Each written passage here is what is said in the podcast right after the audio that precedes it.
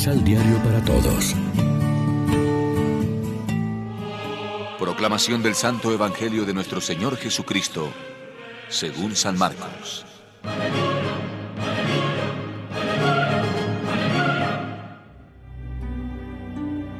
En aquel tiempo, Jesús dijo a sus discípulos, Todo aquel que les dé a beber un vaso de agua por el hecho de que son de Cristo, les aseguro que no se quedará sin recompensa. Al que sea ocasión de pecado para esta gente sencilla que cree en mí, más le valdría que le pusieran al cuello una de esas enormes piedras de molino y lo arrojaran al mar. Si tu mano te es ocasión de pecado, córtatela, pues más te vale entrar manco en la vida eterna que ir con tus dos manos al lugar de castigo, al fuego que no se apaga.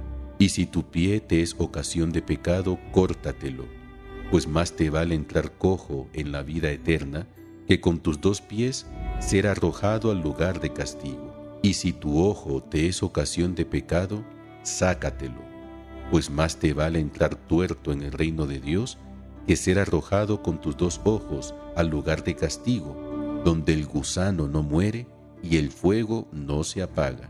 Todos serán salados con fuego la sal es cosa buena, pero si pierde su sabor, ¿con qué se lo volverán a dar? Tengan sal en ustedes y tengan paz los unos con los otros. Lección Divina Amigos, ¿qué tal? Hoy es jueves 24 de febrero y a esta hora, como siempre, nos alimentamos con el pan de la palabra. Para entrar en el reino de Dios y mantenerse en él hay que tener las disposiciones anímicas de un niño, humildad y sencillez, fomentar la caridad con los hermanos, atender a los más débiles, evitándoles escándalos y finalmente hacer autoexamen para cercenar todo lo que puede malograr nuestro seguimiento de Jesús. Él dice, si tu mano, tu pie o tu ojo te hacen caer, te escandalizan en el texto griego, córtatelos y sácatelos. El lenguaje de Cristo es mm, intencionadamente exagerado, gratificando la hipérbole oriental. No se trata de mutilaciones corporales tomadas al pie de la letra. Jesús ya ha advertido que el pecado sale del corazón del hombre pero quiere encarecer la prioridad absoluta del reino. De ahí que debamos plantearnos muy seriamente evitar todo lo que lo impide, como quien adopta medidas drásticas en su dieta o incluso la cirugía con tal de salvar la salud de su organismo. Porque más vale eso que ser arrojado al abismo. El abismo es en el original la Gehenna, barranco de Geinón, al sudoeste de Jerusalén, donde antiguamente se sacrificaron niños al dios Moloch y posteriormente se quemaban las basuras de la ciudad.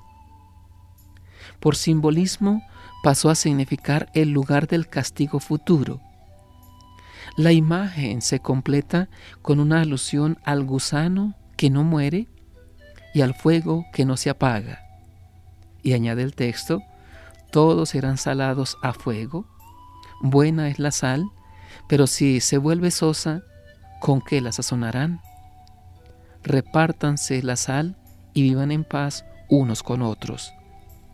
Salar los alimentos, especialmente las carnes y el pescado, era el único medio de conservarlos en una época que desconocía el frío industrial. Ser salado en el fuego aludiría a la incipiente persecución que ya conocieron las primeras comunidades cristianas. La persecución es elemento purificador como la sal y el fuego, y con frecuencia el mejor medio para conservar la fe y demostrar la fidelidad a Cristo y su Evangelio. Desvirtuar la sal cristiana es renunciar a la propia identidad, pues Jesús dijo a sus discípulos, ustedes son la sal de la tierra. Reflexionemos. Somos conscientes de las rupturas que debemos hacer para erradicar de nuestra vida las causas del pecado. Oremos juntos. Danos fuerza para romper con toda ocasión de pecado. Transforma y renueva nuestra mentalidad con tu espíritu para que podamos mostrar y repartir la sal cristiana.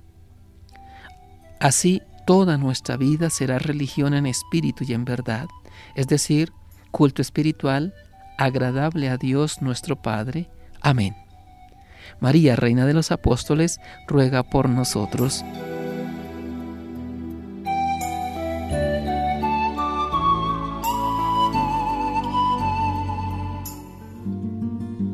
Complementa los ocho pasos de la Alexio Divina adquiriendo el emisal Pan de la Palabra en Librería San Pablo o distribuidores. Más información www.sanpablo.co Pan de la Palabra. Vive la reflexión.